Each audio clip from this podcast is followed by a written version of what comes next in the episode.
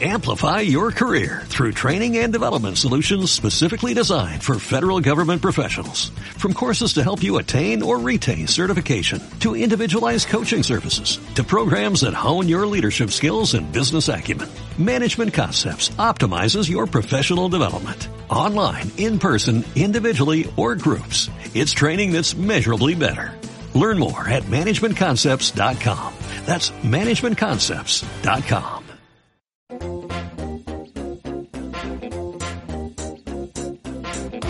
Esto es Visión Global con Gema González.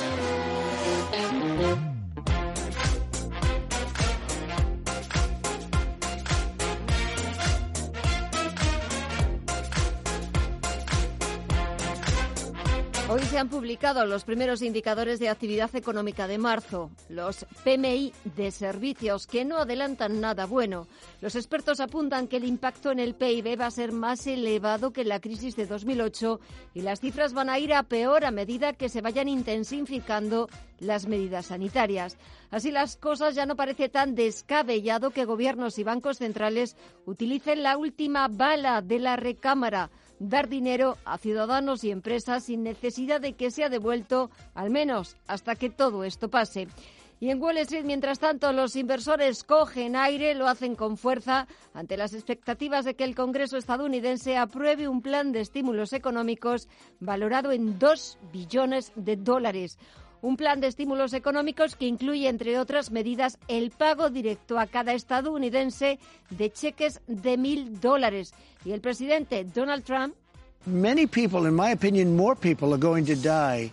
Advierte en una entrevista con Fox News que declarar en cuarentena a todo Estados Unidos podría destruir al país, que podría morir miles y miles de personas y continúan las restricciones. Quiere que la situación vuelva a la normalidad cuanto antes, que los americanos vuelvan a trabajar cuanto antes e incluso le pone fecha. Quiere que sea en Semana Santa, antes de Pascua. Echamos un vistazo a los mercados. Vamos a ver cómo se está comportando hasta ahora el mercado norteamericano. Subidas generalizadas de más de 1.700 puntos, los que se está anotando el promedio industrial de Jones un 9,5% hasta los 20.373 puntos. El SP500 suma más de un 8% hasta los 2014, 2.417 puntos. O el Nasdaq 100, que sube casi un 7% hasta los 7.486 puntos. Echamos también un vistazo al resto de bolsas latinoamericanas. Alma Navarro, muy buenas tardes. Muy buenas tardes, Gema. Subidas generalizadas que está liderando en estos momentos el Bovespa de Brasil sube más de un 10%, concretamente arriba un 10,14 y 70.012 puntos. El resto de bolsas de América Latina subidas más suaves, pero también importantes. En el caso del Merval argentino, por encima del 5%, 5,45% arriba y 23.895 puntos. Parecidas las subidas en el IPC mexicano, sube un 5,46 y marca 34.753 puntos. Y en estos momentos la nota discordante la encontramos en el, en el IPSA de Santiago de Chile, que está prácticamente plano, pierde un 0,13% y marca 2.894 puntos. Echamos un vistazo al mercado de divisas. El euro lo tenemos al filo de los 1,08 dólares, mientras que la libra se cambia por 1,17 dólares. Y en los mercados de commodities, también el petróleo, el precio del crudo, se une a la remontada que estamos viendo, que estamos viendo en el resto de mercados. El barril de Bren por encima de los 27 dólares, mientras que el West Texas de referencia en Estados Unidos se acerca a los 24 dólares, más lejos de los mínimos de 20 dólares que tocó la semana pasada.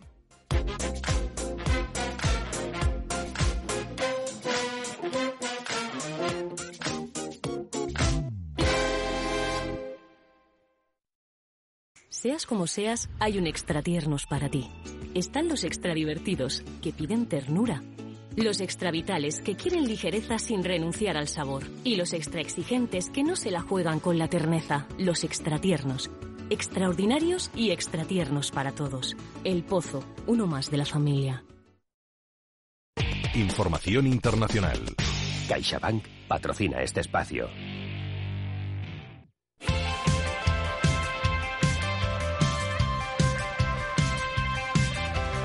El impacto del coronavirus sobre América Latina es todavía muy inferior al que está teniendo sobre países como Estados Unidos, China o sobre el continente europeo. Sin embargo, el número de casos empieza a crecer y los países se enfrentan a la toma de decisiones en un contexto social y económico mucho más delicado al que nos encontramos en el resto de sitios atacados por la pandemia.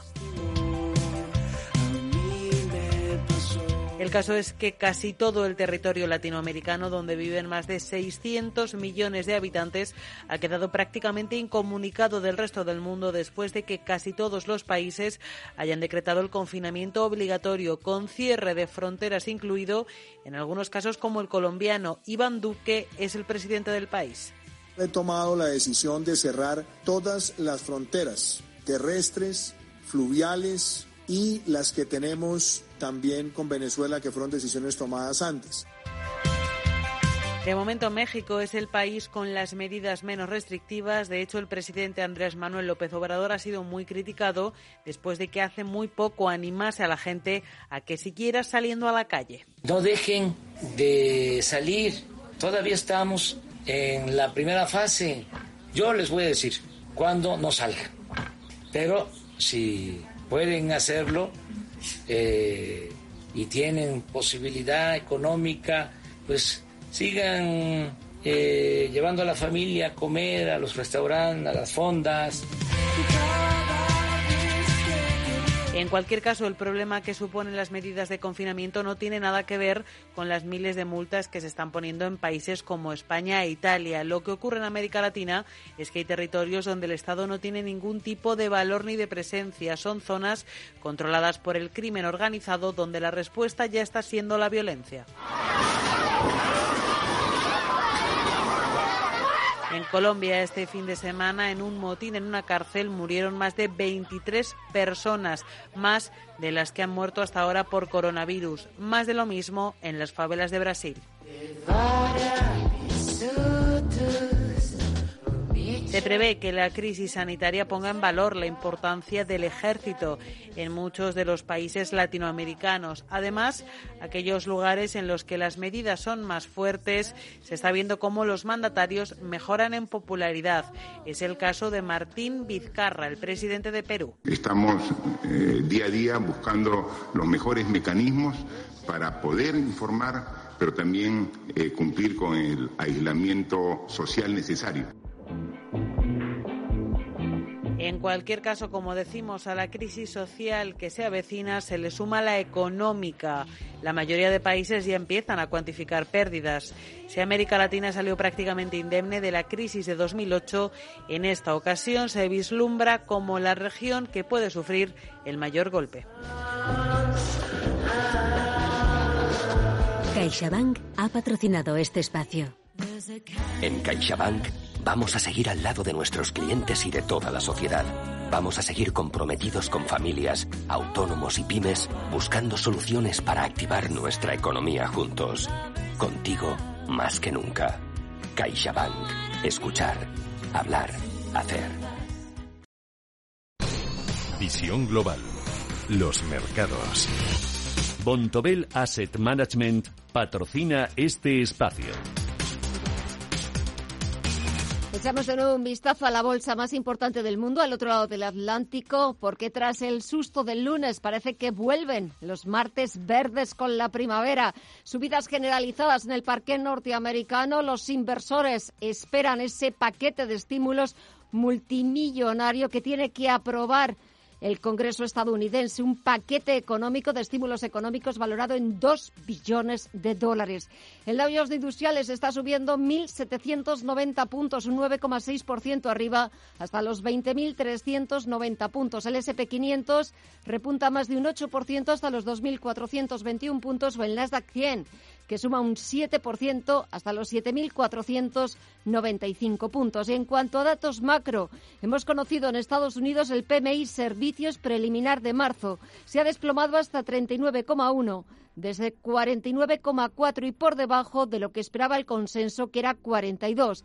El mercado ya descuenta una recesión, aunque ahora la gran pregunta es ¿de qué calibre va a ser?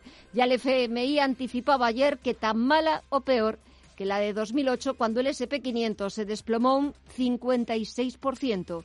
Y de vuelta a las principales bolsas europeas, estas se han disparado, animadas por el rebote de Wall Street y esperando, igual que Estados Unidos, a esas medidas de estímulo que funcionen a esas medidas de estímulo que está a punto de aprobar el Congreso. El IBEX 35 suma más de un 7% por encima de los 6.700 puntos, su mayor subida en 10 años con Inditex y Santander que por cierto ha anunciado el recorte del dividendo apoyando esas subidas. Bontobel Asset Management ha patrocinado este espacio.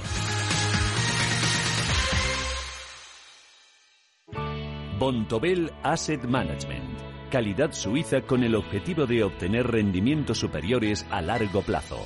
En Bontobel Asset Management siempre estamos a la vanguardia de las inversiones activas en bonos y acciones. Para más información, entre en nuestra página web bontobel.com barra am.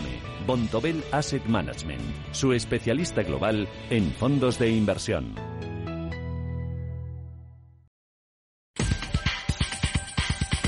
En Visión Global, las noticias empresariales.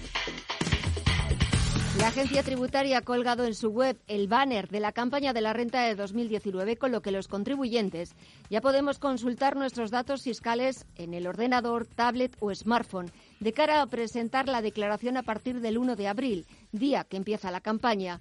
En ese banner, Hacienda ofrece el calendario definitivo que se extiende entre el 1 de abril y el 30 de junio, tal y como estaba previsto, a la vez que se mantiene en el 13 de mayo la campaña presencial. Las grandes cotizadas de la bolsa española, entre ellas Inditex, Santander, BBVA, Iberdrola y Telefónica, han contactado entre ellas y con las autoridades sanitarias para coordinarse en la compra de material sanitario, iniciativa que han abierto a más empresas y con la que prevén captar al menos 180 millones de euros. Por otra parte, el corte inglés y IKEA donarán ropa de cama al hospital de campaña de IFEMA en Madrid. Y el Consejo de Ministros ha autorizado la adquisición del 100% del capital de bolsas y mercados españoles por parte de la empresa suiza SIS Group. La autorización se ha realizado a propuesta del Ministerio de Asuntos Económicos y Transformación Digital, previo informe favorable de la CNMV. Según el Gobierno, se cumplen los requisitos establecidos en la normativa, principalmente la solvencia financiera del adquiriente y su idoneidad, reputación y experiencia. El sector aéreo sigue realizando movimientos ante la situación de crisis provocada por el coronavirus. Así, en una carta remitida a los usuarios, el CEO de Ryanair, Michael O'Leary, ha admitido que, dada la experiencia de tres meses en China para contener la propagación del virus, no esperan operar vuelos durante los meses de abril y mayo de momento. Desde este 24 de marzo, los aviones de la aerolínea irlandesa están en tierra y en España han aplicado un ERTE a 1.500 trabajadores. Abonará las pensiones de sus clientes. Lo ha hecho ya este martes 24 de marzo y va a exigir la solicitud de una cita, de una cita previa a quienes tengan que ir a la oficina de forma imprescindible, mientras que la atención en la sucursal se producirá en periodos de separación escalonados de 10 minutos para evitar la concentración de personas.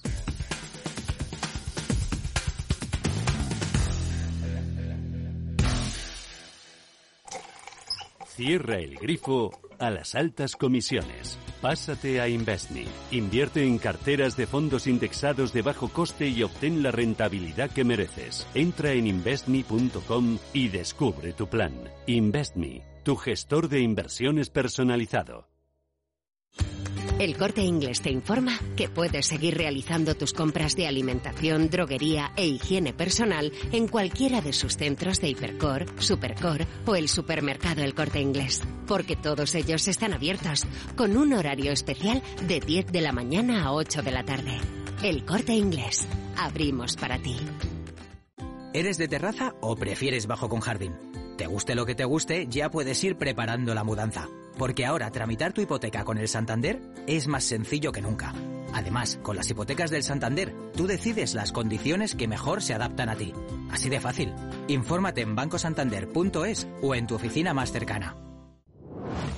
Potencia sus inversiones con los nuevos Turbo 24 El primer turbo cotizado 24 horas de lunes a viernes creado por IG. Elija su apalancamiento, gestione su riesgo y opere sin comisiones. Todo en las premiadas apps y plataforma de IG. Opere Turbo 24 con IG, un proveedor líder del trading online. Busque IG Turbo 24 para saber más. Los Turbo Warrants son instrumentos financieros complejos y su capital está en riesgo.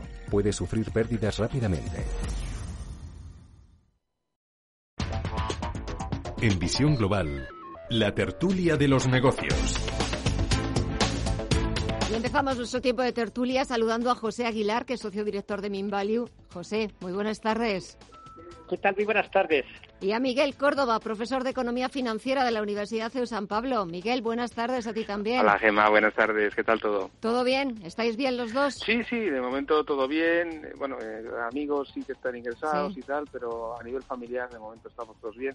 La verdad es que nos hemos tomado el confinamiento muy en serio. Yo estoy Eso es lo que hay que hacer. clases online. Ser responsable. Llevo, 15 días en casa sin salir, estoy ya tirando pellizcos a los cristales, pero aguanto. hay que hay que aguantar, hay que aguantar. José, ¿en tu familia todos bien? Eh, todos bien. Eh, sí, bueno, algún familiar más o menos cercano está afectado, pero bueno, mi familia directa en casa estamos bien, como, y por supuesto, pues respetando el confinamiento. Yo creo que es una cuestión de, de, responsabilidad, de solidaridad, porque efectivamente hay héroes pues que van con bata, que tienen todo nuestro reconocimiento, hay héroes pues que vigilan las calles o que abastecen de alimentos, pero al final es, es algo en lo que todos contribuimos, ¿no? Y aunque sea con nuestra pasividad, o sea, aparente, ¿no? Con el hecho de quedarnos en casa, pues somos unos eh, un, elemento más, una, ayuda eh, añadida dentro de, todo este proceso. O sea, que yo creo que, todos al final tenemos nuestro pequeño mérito, pues por, acción o, por inacción. ¿no? Claro. Eh, lo que ya no está tan bien, Miguel y José, y empezamos, si os parece ya la tertulia, es la situación de la economía, iba a decir española, de la economía mundial. He leído las últimas previsiones de Goldman Sachs y advierte de una caída en el PIB español del 10% si si el confinamiento se extiende hasta julio. El FMI ayer advertía de que nos acercamos a una recesión que puede ser igual o peor que la de 2008, porque lo que nadie duda a estas alturas, Miguel y José, es que vamos a una recesión es imposible dudarlo porque vamos a tener un, un par de meses de paro absoluto de la economía y no va a haber V. Es decir, decir, venga, y luego ya empezamos otra vez como si nada. No, eso no va a ser así. Y encima nos viene de cara al verano. Eh, y luego vamos a ser realistas. El turismo ha sido el motor durante varios años con unos récords históricos y, claro, ese turismo no va a haber. Y bueno, y como todo el mundo en todos los países va a estar igual, con problemas, pues no creo que le apetezca mucho el organizarse unas vacaciones. Con lo cual, ya no solamente la Semana Santa perdida, sino que yo creo que incluso la mayor parte del verano. Eh, claro, eso, eso va a tener en cuenta que se ha creado muchísimo empleo pues de, de, playa, digamos, de camareros, de limpiadoras, de, comerciantes, de, digamos, de dependientes de comercio, de playa, etcétera, eh, eso igual que viene se va. Y lógicamente, si no vendes y si no va la gente de turismo, pues la gente no va. Con lo cual, a mí no me extrañaría que para septiembre pues tuviéramos un millón más de parados, eh, centrado mucho sobre todo en el turismo y en mucha pyme, micropyme que, que, que sinceramente que no pueda resistir el, el, tirón de no tener ingresos durante varios meses. José.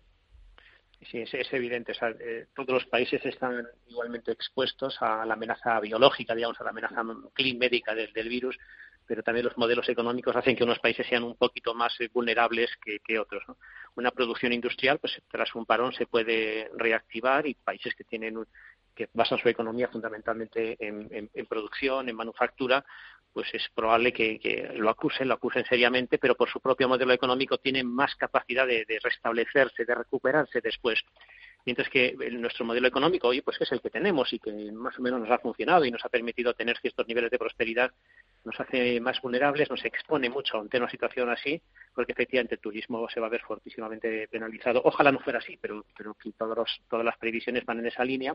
luego el otro gran motor de nuestra economía, que es el consumo interno, pues se va a ver penalizado desde dos puntos de vista, al menos. En primer lugar, pues una, pérdida muy importante de empleo y una caída muy importante en la facturación por parte de, autónomos o de pequeños empresarios va a suponer que las familias españolas y las empresas españolas van, a disponer de menos dinero, o sea, menos caja, ¿no? Para hacer frente a, para mantener ¿eh? los niveles de consumo que teníamos antes de esta crisis. Y luego hay una parte del consumo que se puede posponer. O sea, si alguien iba a comprarse unos zapatos, pues estos días, como está confinado en casa y la zapatería está cerrada, pues se, lo tendrá, se los tendrá que comprar al, al, al, al término de, la crisis, ¿no?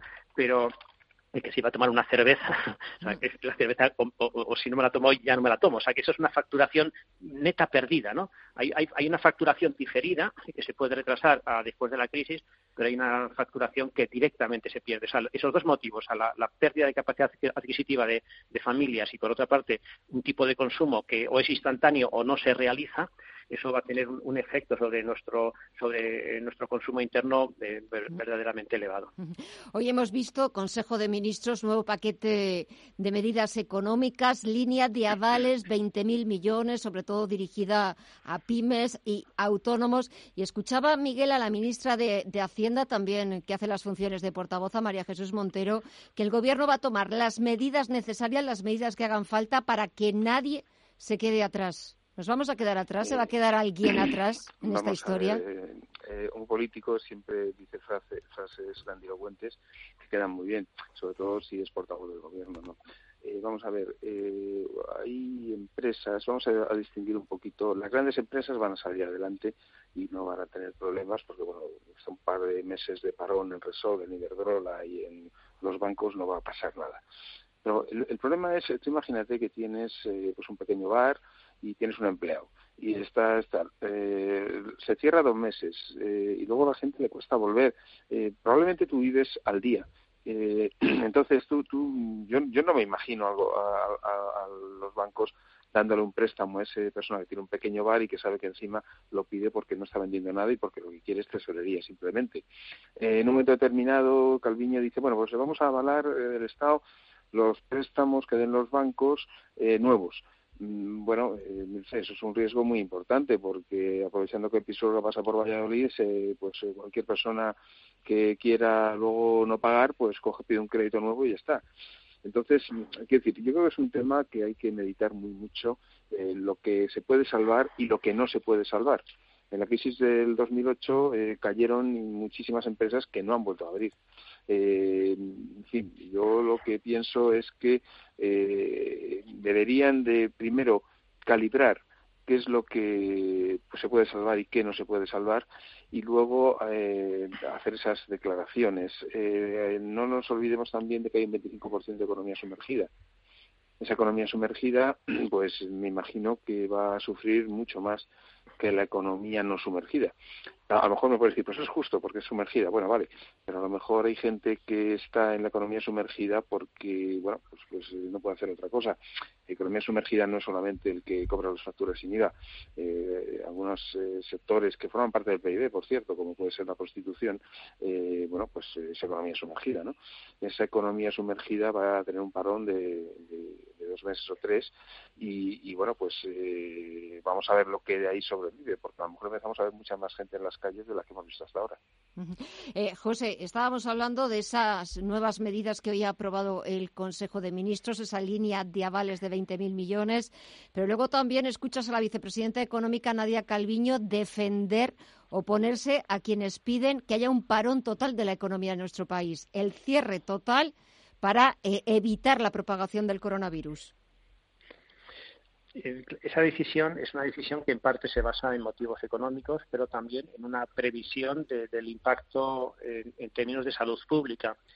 Y eh, o sea que efectivamente es una decisión muy seria que estaría plenamente justificada si, eh, si los datos científicos eh, sobre la evolución de la enfermedad y sobre el impacto en la salud de los españoles así lo justificase. O sea que es un valor de, tal, de tal envergadura que incluso justificaría decisiones de esa naturaleza.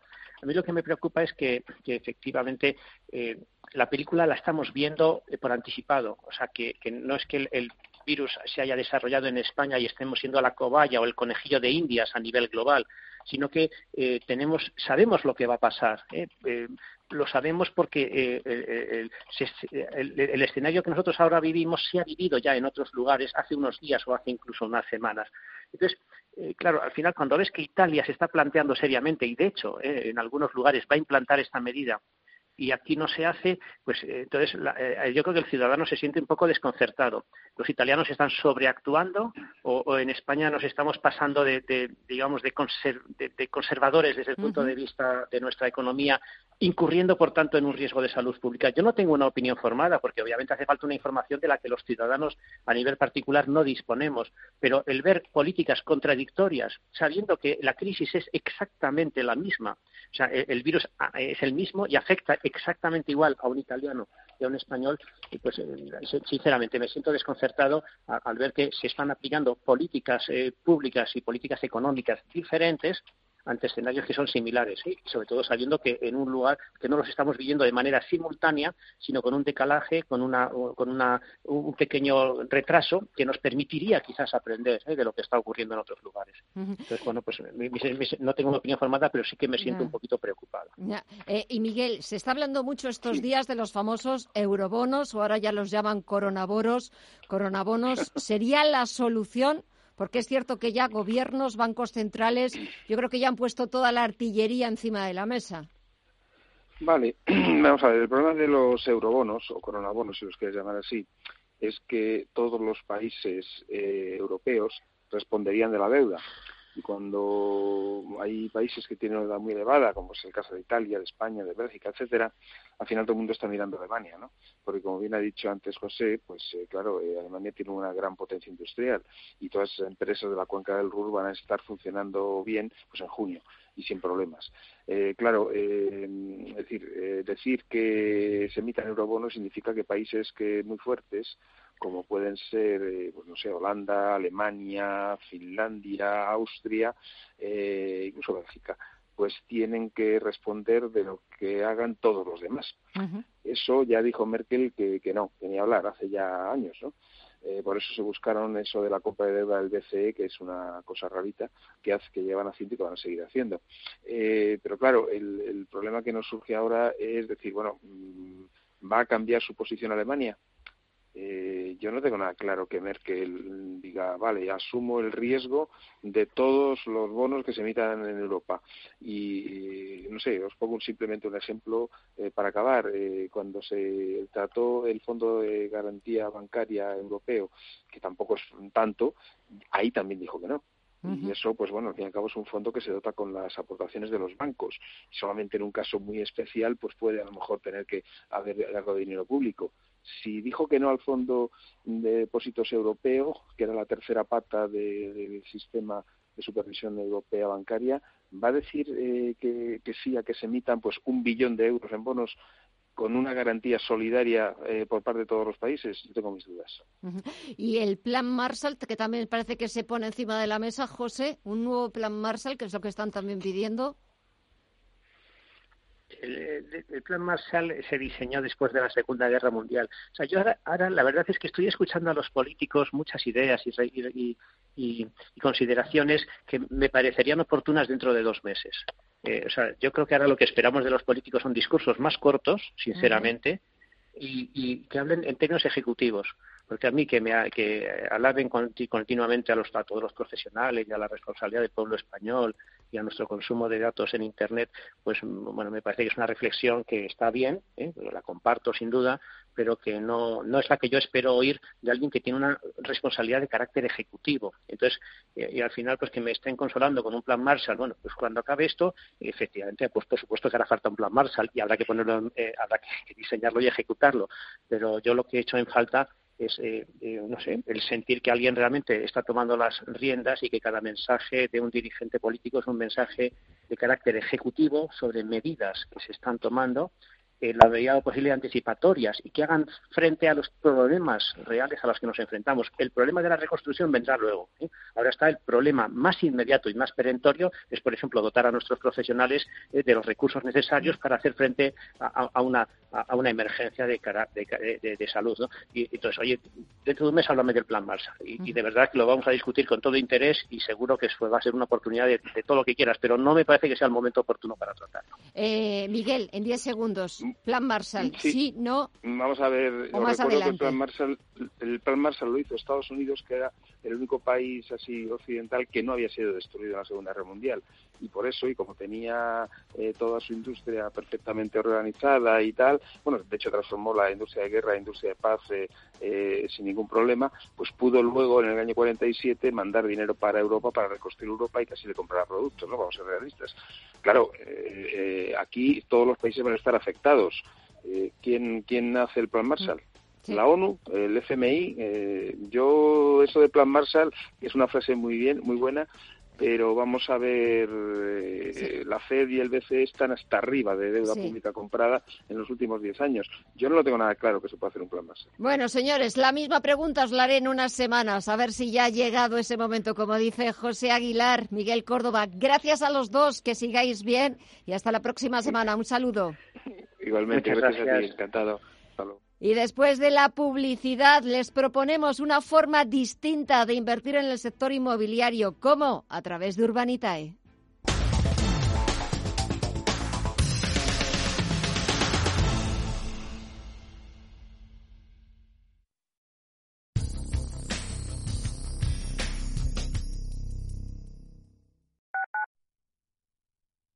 Radio Intereconomía. Información económica en estado puro. En épocas turbulentas, donde los mercados son muy volátiles, no se puede delegar la gestión de tus inversiones ni a un ordenador ni seguir al mercado. Invierte junto a los gestores de Orfeo Capital en sus fondos de retorno absoluto, con el objetivo de maximizar la rentabilidad sin olvidar la premisa de preservar el patrimonio. Escríbenos a info@orfeocapital.com.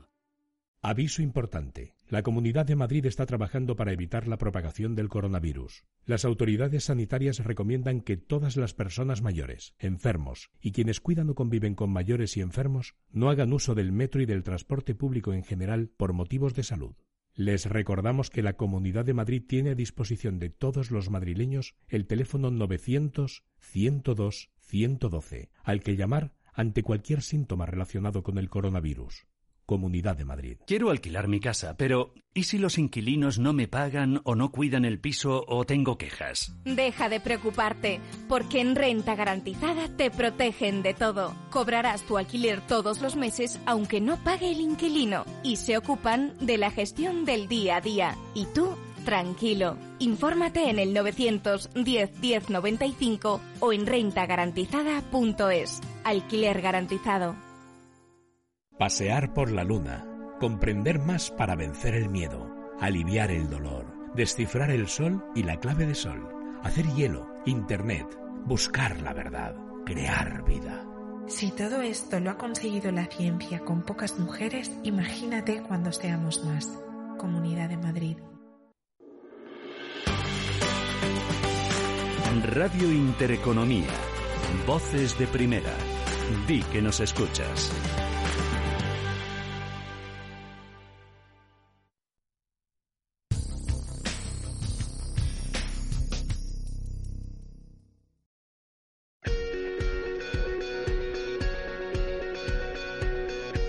Visión Global. Un programa para ganar.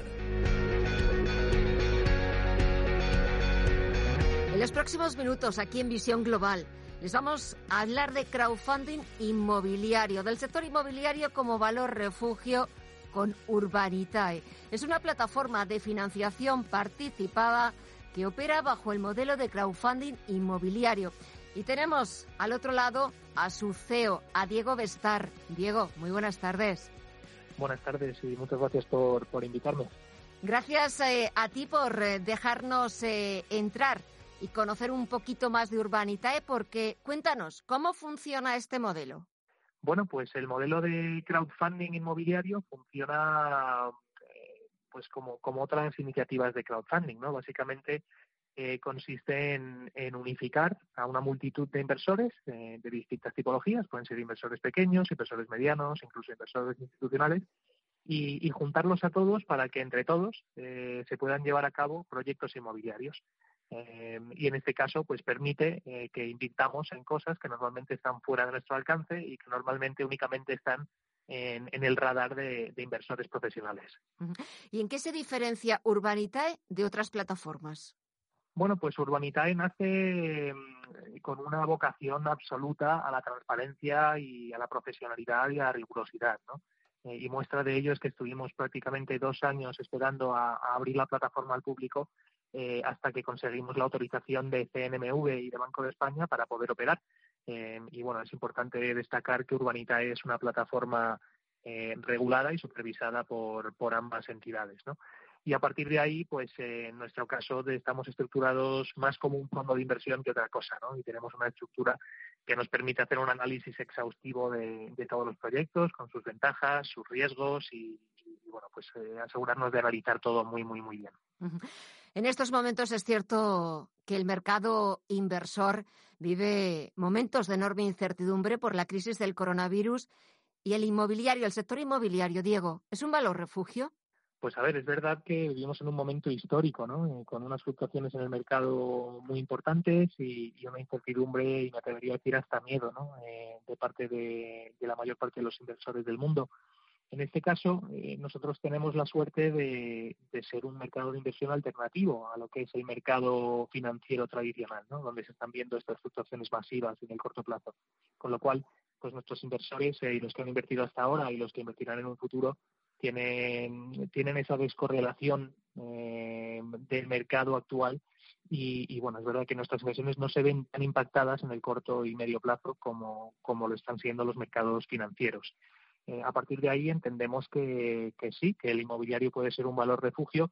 Los proyectos que hacemos en Urbanitae, los que tenemos subidos ahora mismo en la plataforma, son eh, proyectos que van al medio plazo, es decir, a plazos que van a partir de los 22, 23 meses hasta los 34, 35, eh, con lo cual entendemos que las fluctuaciones que hay actualmente, todo va a afectar a la economía, pero, pero nuestro producto va a estar bastante menos afectado eh, y es bastante más anticíclico que una inversión tradicional en el sector financiero. Y en estos momentos, ¿qué papel puede jugar el crowdfunding?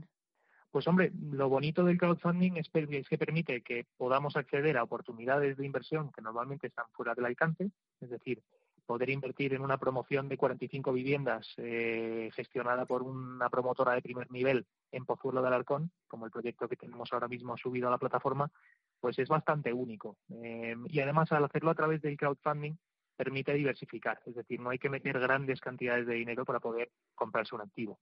Eh, pues eh, el inversor que tenga un capital puede coger ese capital y dividirlo entre cinco o diez y invertir en cinco proyectos distintos. Entonces, bueno, pues, pues permite que diversifiques también tu inversión eh, y diversificando así como, como el riesgo. ¿Y cómo pueden los inversores, ya para despedir este primer capítulo de Urbanita, cómo pueden los inversores tener más información sobre los proyectos que ofrecéis? Pues Urbanitae es una plataforma online, es decir, la mejor manera de conocernos es ir a la web, que es eh, www.urbanitae.com, o nos pueden llamar eh, por teléfono cuando quieran. Eh, nuestro teléfono es 911-232522 y siempre estaremos encantados de, de atenderles.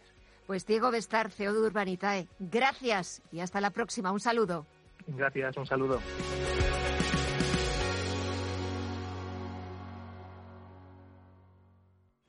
Tranquilidad es el sonido del mar. Tranquilidad es invertir al tiempo que ahorras, diversificas y proteges tu inversión. Tranquilidad es invertir en oro con Degusa. Infórmate en el 9119 82900. Degusa Oro es tranquilidad.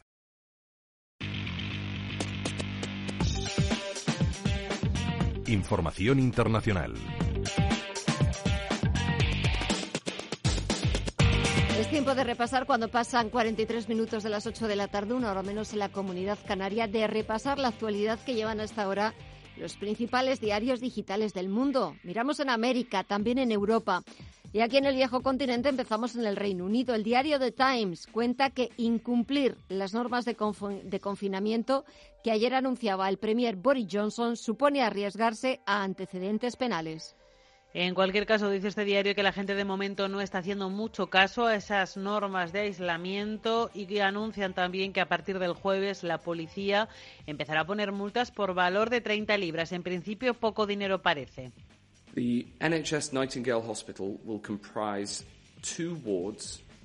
BBC News se hace eco del anuncio que ha hecho esta tarde el ministro de Sanidad, Matt Hancock, quien ha dicho que en Londres se va a abrir la semana que viene un hospital temporal en un palacio de congresos al estilo de IFEMA con capacidad, en su caso, para 4.000 camas. En la prensa francesa, Le Monde cuenta que el Consejo Científico del país, que se tenía que reunir hoy y así ha sido, considera indispensable que el confinamiento de la población en el país se mantenga al menos hasta finales de abril. También cuentan los diarios galos que la opinión del Consejo no es vinculante y que la última palabra sobre qué ocurrirá con el aislamiento de los franceses de la población del país la tendrá el gobierno de Macron.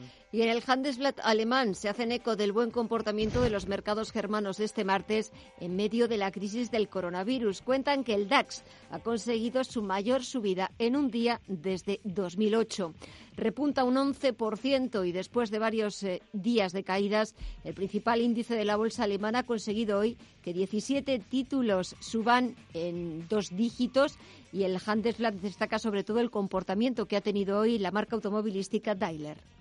La prensa que nos llega de Estados Unidos también habla del coronavirus. En el diario The New York Times hacen eco de las palabras del gobernador de Nueva York, Andrew Cuomo.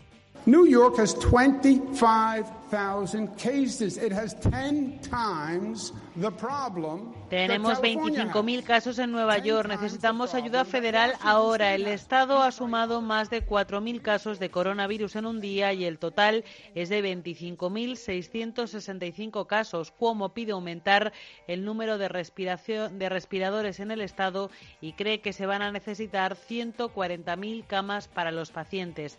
Entre los titulares que destaca este diario, que Trump quiere eh, que Estados Unidos vuelva a estar abierto, es decir, que el confinamiento se acabe ya para Pascua. Y es que, según la cadena Fox News, el presidente de Estados Unidos dice que cree que morirán más personas si no se levantan las restricciones. También entre los titulares de la prensa estadounidense, informaciones de otros países cuentan que la India impone un bloqueo de 21 días y que los Juegos Olímpicos de Tokio han sido finalmente pospuestos. Y terminamos en la prensa de América Latina y ese repaso lo hacemos en el Clarín argentino. Recuento de fallecidos por coronavirus en el país. En la última hora, una víctima en la provincia de Chaco y otra en Mar de Plata elevan a seis los muertos por coronavirus en Argentina. En el Mercurio de Chile lo que llevan es que el gobierno del país va a crear una mesa para reunirse con alcaldes y gestionar las medidas de confinamiento aprobadas con motivo de la crisis del coronavirus para establecer también sistemas de coordinación y de protección a la población a nivel regional. En el Universal de México cuentan que el país ha pasado ya a la fase 2, fase de dispersión comunitaria, la llaman, dicen que cuatro muertos, 367 casos confirmados, 826 sospechosos y 1.865 negativos en tiempo real. Por su parte, el presidente del país, Andrés Manuel López Obrador, AMLO, ha dicho que ellos seguirán desafiando al COVID-19 y ha pedido a la gente que actúe ahora ya con prudencia. Desde antes de las fases más difíciles, complicadas, decidimos que íbamos a guiarnos por la opinión de los médicos, de los científicos de la salud no eh, se ha actuado de manera apresurada. Y terminamos en el globo de Brasil, que cuenta que la bolsa de Sao Paulo se dispara un 10% con la perspectiva de ese acuerdo para rescatar a Estados Unidos de 2 billones de dólares. Los demócratas y los republicanos, dice este diario, llegan a un acuerdo y se espera que voten las medidas hoy mismo.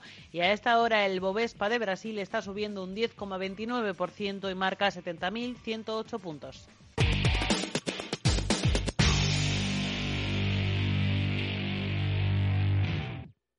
¿Necesitas tasar tu vivienda? Cohispania, sociedad de tasación homologada por el Banco de España con 30 años de experiencia, realiza tasaciones oficiales de todo tipo de bienes inmuebles y valoraciones de empresas en toda España. Además, si planeas comprar una vivienda sobre plano, infórmate acerca de nuestro servicio de Project Monitoring que garantiza que la promoción inmobiliaria finaliza en plazo y forma. Más información y presupuesto gratuito en el 900 900 547 y en Potencia sus inversiones con los nuevos Turbo 24 El primer turbo cotizado 24 horas de lunes a viernes creado por IG. Elija su apalancamiento, gestione su riesgo y opere sin comisiones. Todo en las premiadas apps y plataforma de IG. Opere Turbo 24 con IG, un proveedor líder del trading online. Busque IG Turbo 24 para saber más. Los Turbo Warrants son instrumentos financieros complejos y su capital está en riesgo. Puede sufrir pérdidas rápidamente.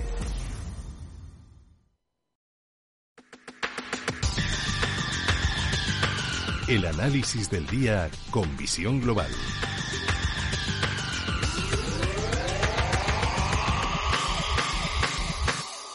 Y saludamos a Gabriel López, Iberdit. Gabriel, muy buenas tardes. Buenas tardes, Gema. Bueno, déjame un minuto, por lo menos felicitarte que hoy es tu cumpleaños y aunque sea desde la ¿Ah? distancia, muchísimas felicidades. Muchas gracias.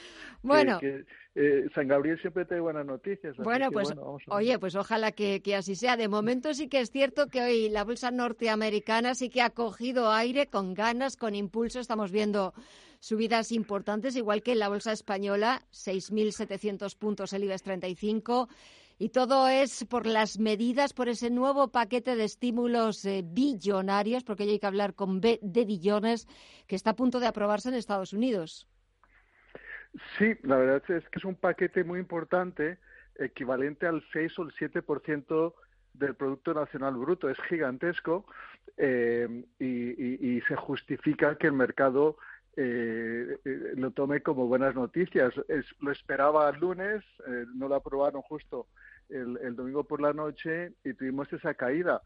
Eh, pero sigue siendo, eh, te- tenemos mucha incertidumbre de, de, de cuándo y cómo se va a terminar esta, esta crisis y, y, y- y es la pregunta es cuánto va a durar también, porque si después del verano seguimos con esta política de distanciamiento social, pues las empresas van a sufrir, sobre todo las de consumo. Eh, las economías hoy en día desarrolladas se basan mucho en el consumo y ahí tenemos eh, los restaurantes, las líneas aéreas, el turismo, está todo, todo parado y, y- es probable que continúe así por lo menos por durante dos o tres meses. ¿no?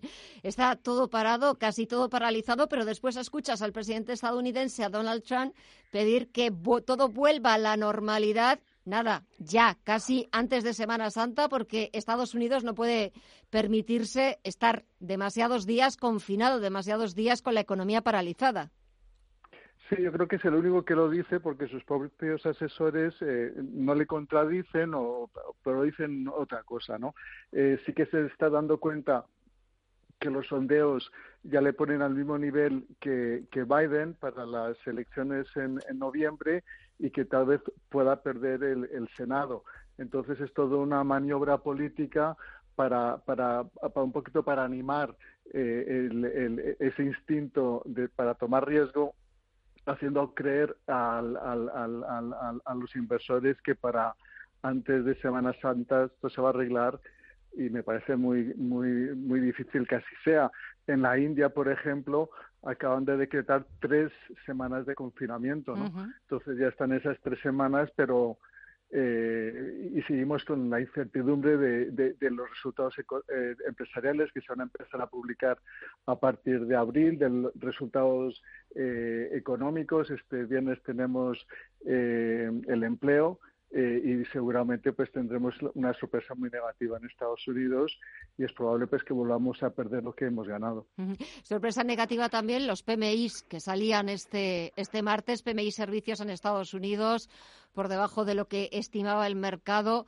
Es un dato que no presagia nada bueno, pero es que los que vayamos conociendo, como tú estabas adelantando ahora, resultados empresariales, otros datos macro, también van a, van a incidir en lo mismo. O sea, van a, vamos a, cuando hagamos la lectura de esos datos, van a incidir en la recesión que se nos avecina, que está ya casi a la vuelta de la esquina.